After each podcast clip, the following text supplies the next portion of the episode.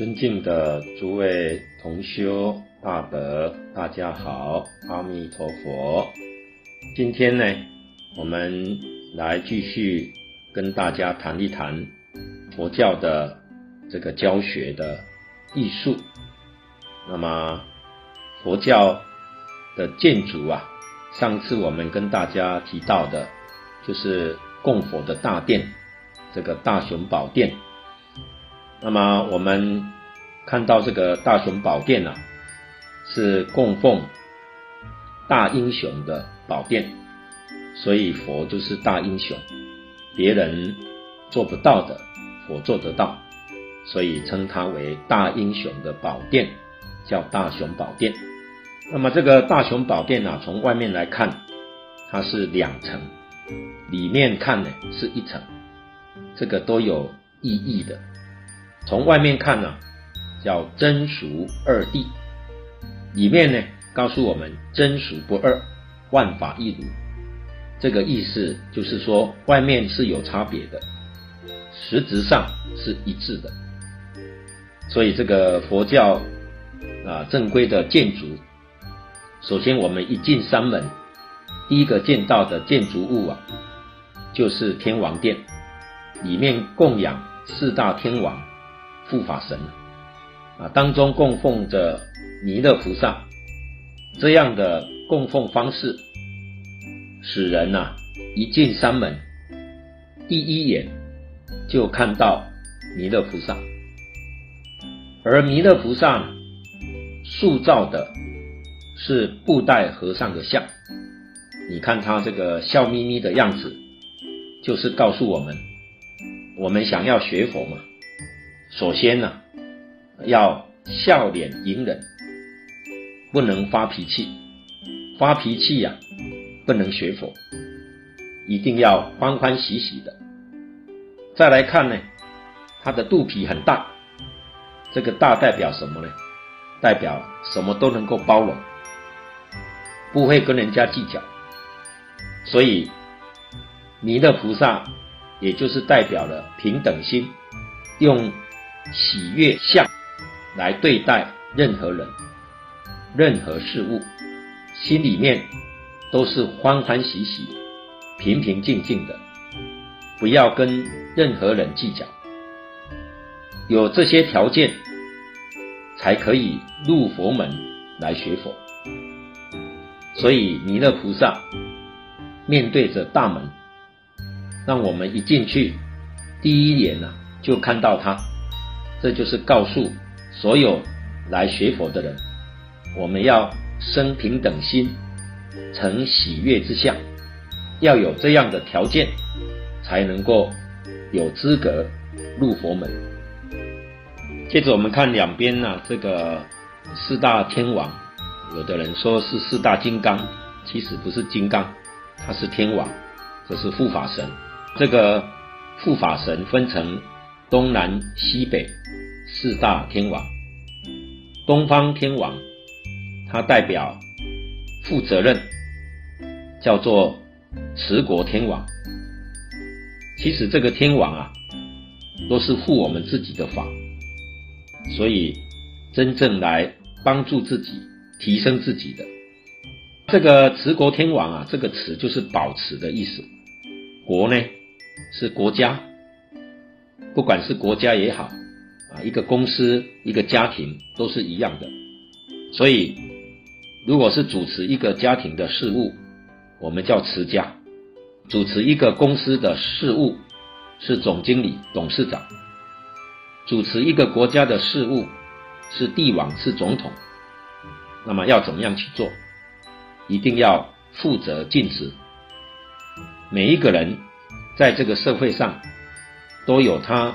一份的职责，能够把自己本分的职责尽心尽力的做到圆满，这个社会就和谐，国家就富强。持国天王教给我们的就是这个道理。再来，南方叫增长天王，单单把我们职责之内的事情做得很好还不够。还要天天求进步，不进则退啊。时代永远在进步，所以增长天王告诉我们，我们的德行要增长，品德要增长，乃至于学问、智慧、才艺、能力都要增长，包括我们的生活水准。也要天天提升。所以你看佛门啊，不落伍啊，佛门真的是讲进步，永远站在时代的前端。他不是跟着时代走，是领导时代，走在前端。那么怎样把持国增长做得很圆满呢？后面两位天王啊，教给我们实践的方法。西方广目天王就是教我们多看，北方多闻天王教我们多听。这就是中国人所讲的“读万卷书”。行万里路，读书是成就根本的学问。行万里路，就是今天所谓的观光旅游考察，到处去看看，看到别人的优点，我们采纳；缺点，我们警惕改进。我们能够。舍人之短，取人之长，来建造自己的社会，建造自己的国家。那么这个国家就是世界上最完美的国家，这叫做真正的护法。所以这些塑像供在这里，是给我们上课的。我们要一看。就明白这个道理，并且时时刻刻提醒自己，朝着这个理想的目标来精进。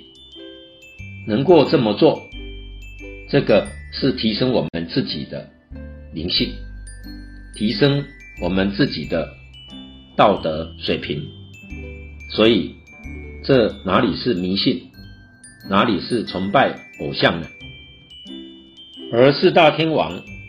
手上都拿着道具，这个道具也是表法的啊。你像东方持国天王手上拿着琵琶，这个乐器代表啊，做事情不可以操之过急，要知道中道，不能过，也不能不及，像弹琴一样。琴弦松了，弹不了；太紧了，它就会断。所以儒家讲中庸啊，佛法讲中道，这就是负责尽职，要做到恰到好处，不要太过头了，也不能不及，这样事情才能够做得圆满。那么南方增长天王啊，这是代表日新又新，他手上拿的是宝剑，慧剑就是智慧之剑。那么我们知道佛法是领导这个时代在进步的，为什么呢？因为佛法是圆满的智慧，是高度的智慧，唯有智慧才能够进步。所以南方天王手上拿的这个宝剑，这个剑呐、啊，就是代表智慧，慧剑。所谓快刀斩乱麻，慧剑断烦恼，会见能够破无明，就是取这个意思。那么西方啊，广目天王，他身上缠着一条龙，有的是一条蛇。蛇跟龙都是一样的意思，代表变化。我们常讲啊，叫做神龙见首不见尾，表示这个世界现实的社会，一切人一切事一切物是变化无常、变化多端，一定要把它看清楚，才能够从容应付。容代表这个意思，也就是代表这个社会千变万化，我们要仔细看清楚。那么在变化当中，我们要掌握一个不变的原理原则。所以，他一个手上拿着珠，一个手上拿着龙。珠代表不变，原理原则你掌握到了。然后，它所有的变化，随着你来转，你有能力来支配，有能力控制这个复杂变化的社会，你掌握到原则，就代表这个意思。所以，一定要抓到这个原理原则，千变万化当中有个不变的真理。那么，北方多闻天王手上拿了一把伞，伞呢是遮盖，也就是千变万化的世界，种种污染要能够防止，不要被它污染。所以，广学多闻的同时，要保护自己的清净心，要不受污染。要对现实社会能够完全理解，才有智慧能力，知道应该用什么态度方法来应付、来处理，才能够做到尽善尽美。啊，无论是对人、对事、对物，都是一样的。所以，天王殿。就是教导我们这些道理。我们要知道，佛的寺院里面没有一样不是教学，甚至所有的供具，它都有教学的意义。这是我们必须要明白的。所以，当我们走进天王殿，就给我们上了一课。我们眼睛一看。我们就会明了，佛在此地教给我们什么，就是教我们开智慧，教我们得到真实的利益。所以这些塑像，它是教学的工具，是表法的技巧，它不是神。现在很多人把它当作神明去膜拜，这个是错的。所以佛教它不是宗教。释迦牟尼佛当年教学，它就是一种艺术化的教学。那么这一番苦心，我们知不知道呢？如果我们不知道，那就太可惜了。接着呢，我们来看看呢、在正统的道场，在弥勒菩萨的后面呢、啊，会供奉护法韦驮菩萨。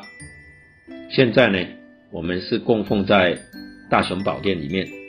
那么在大殿里面啊，左边的是伽蓝菩萨，右边的是韦驮菩萨。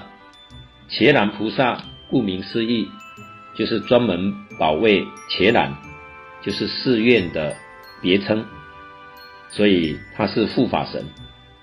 在大乘佛教里面，韦驮菩萨。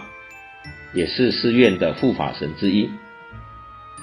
那么，据说释迦牟尼佛曾经嘱托韦驮菩萨来护卫南瞻部洲等东西南三大洲，那么又称为啊三洲护法，所以这是啊韦陀菩萨这个护法神、护法菩萨。现在我们在道场里面所供奉的护法菩萨，里面有这个伽蓝菩萨，是供奉关羽，就是关公，成为佛教的护法。那么这个时代呢，是在隋朝的时代，也就是在佛祖统计这本书里面有记载，就是西元五百九十二年的隋文帝的这个时代，也就是隋朝这个时代，天台宗的祖师啊是智者大师，他到了荆州，要在玉泉山啊建精舍。有一天呢，他正在趺坐入定的时候，结果在定中啊听到。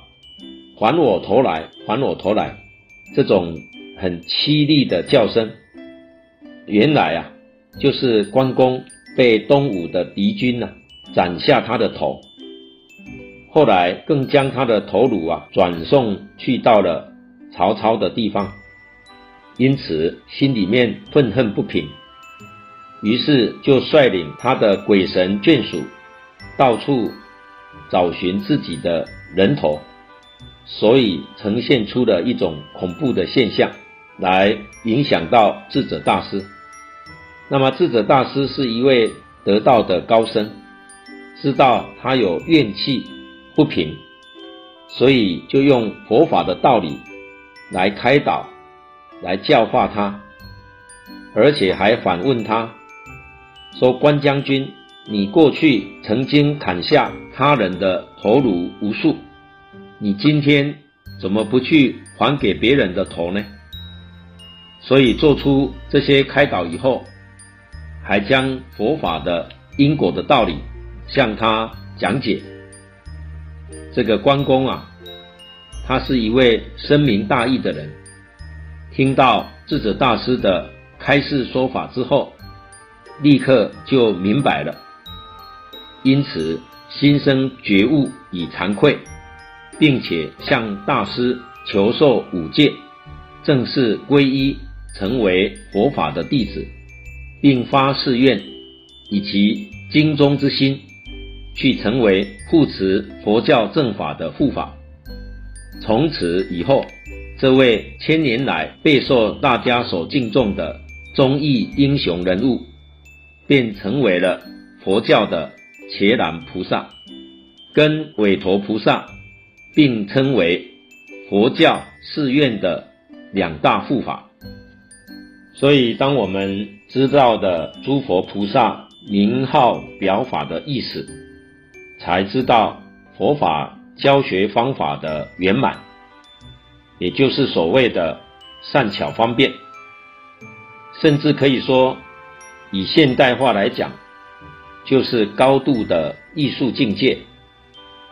几千年来，佛教的教学就已经走向了艺术化。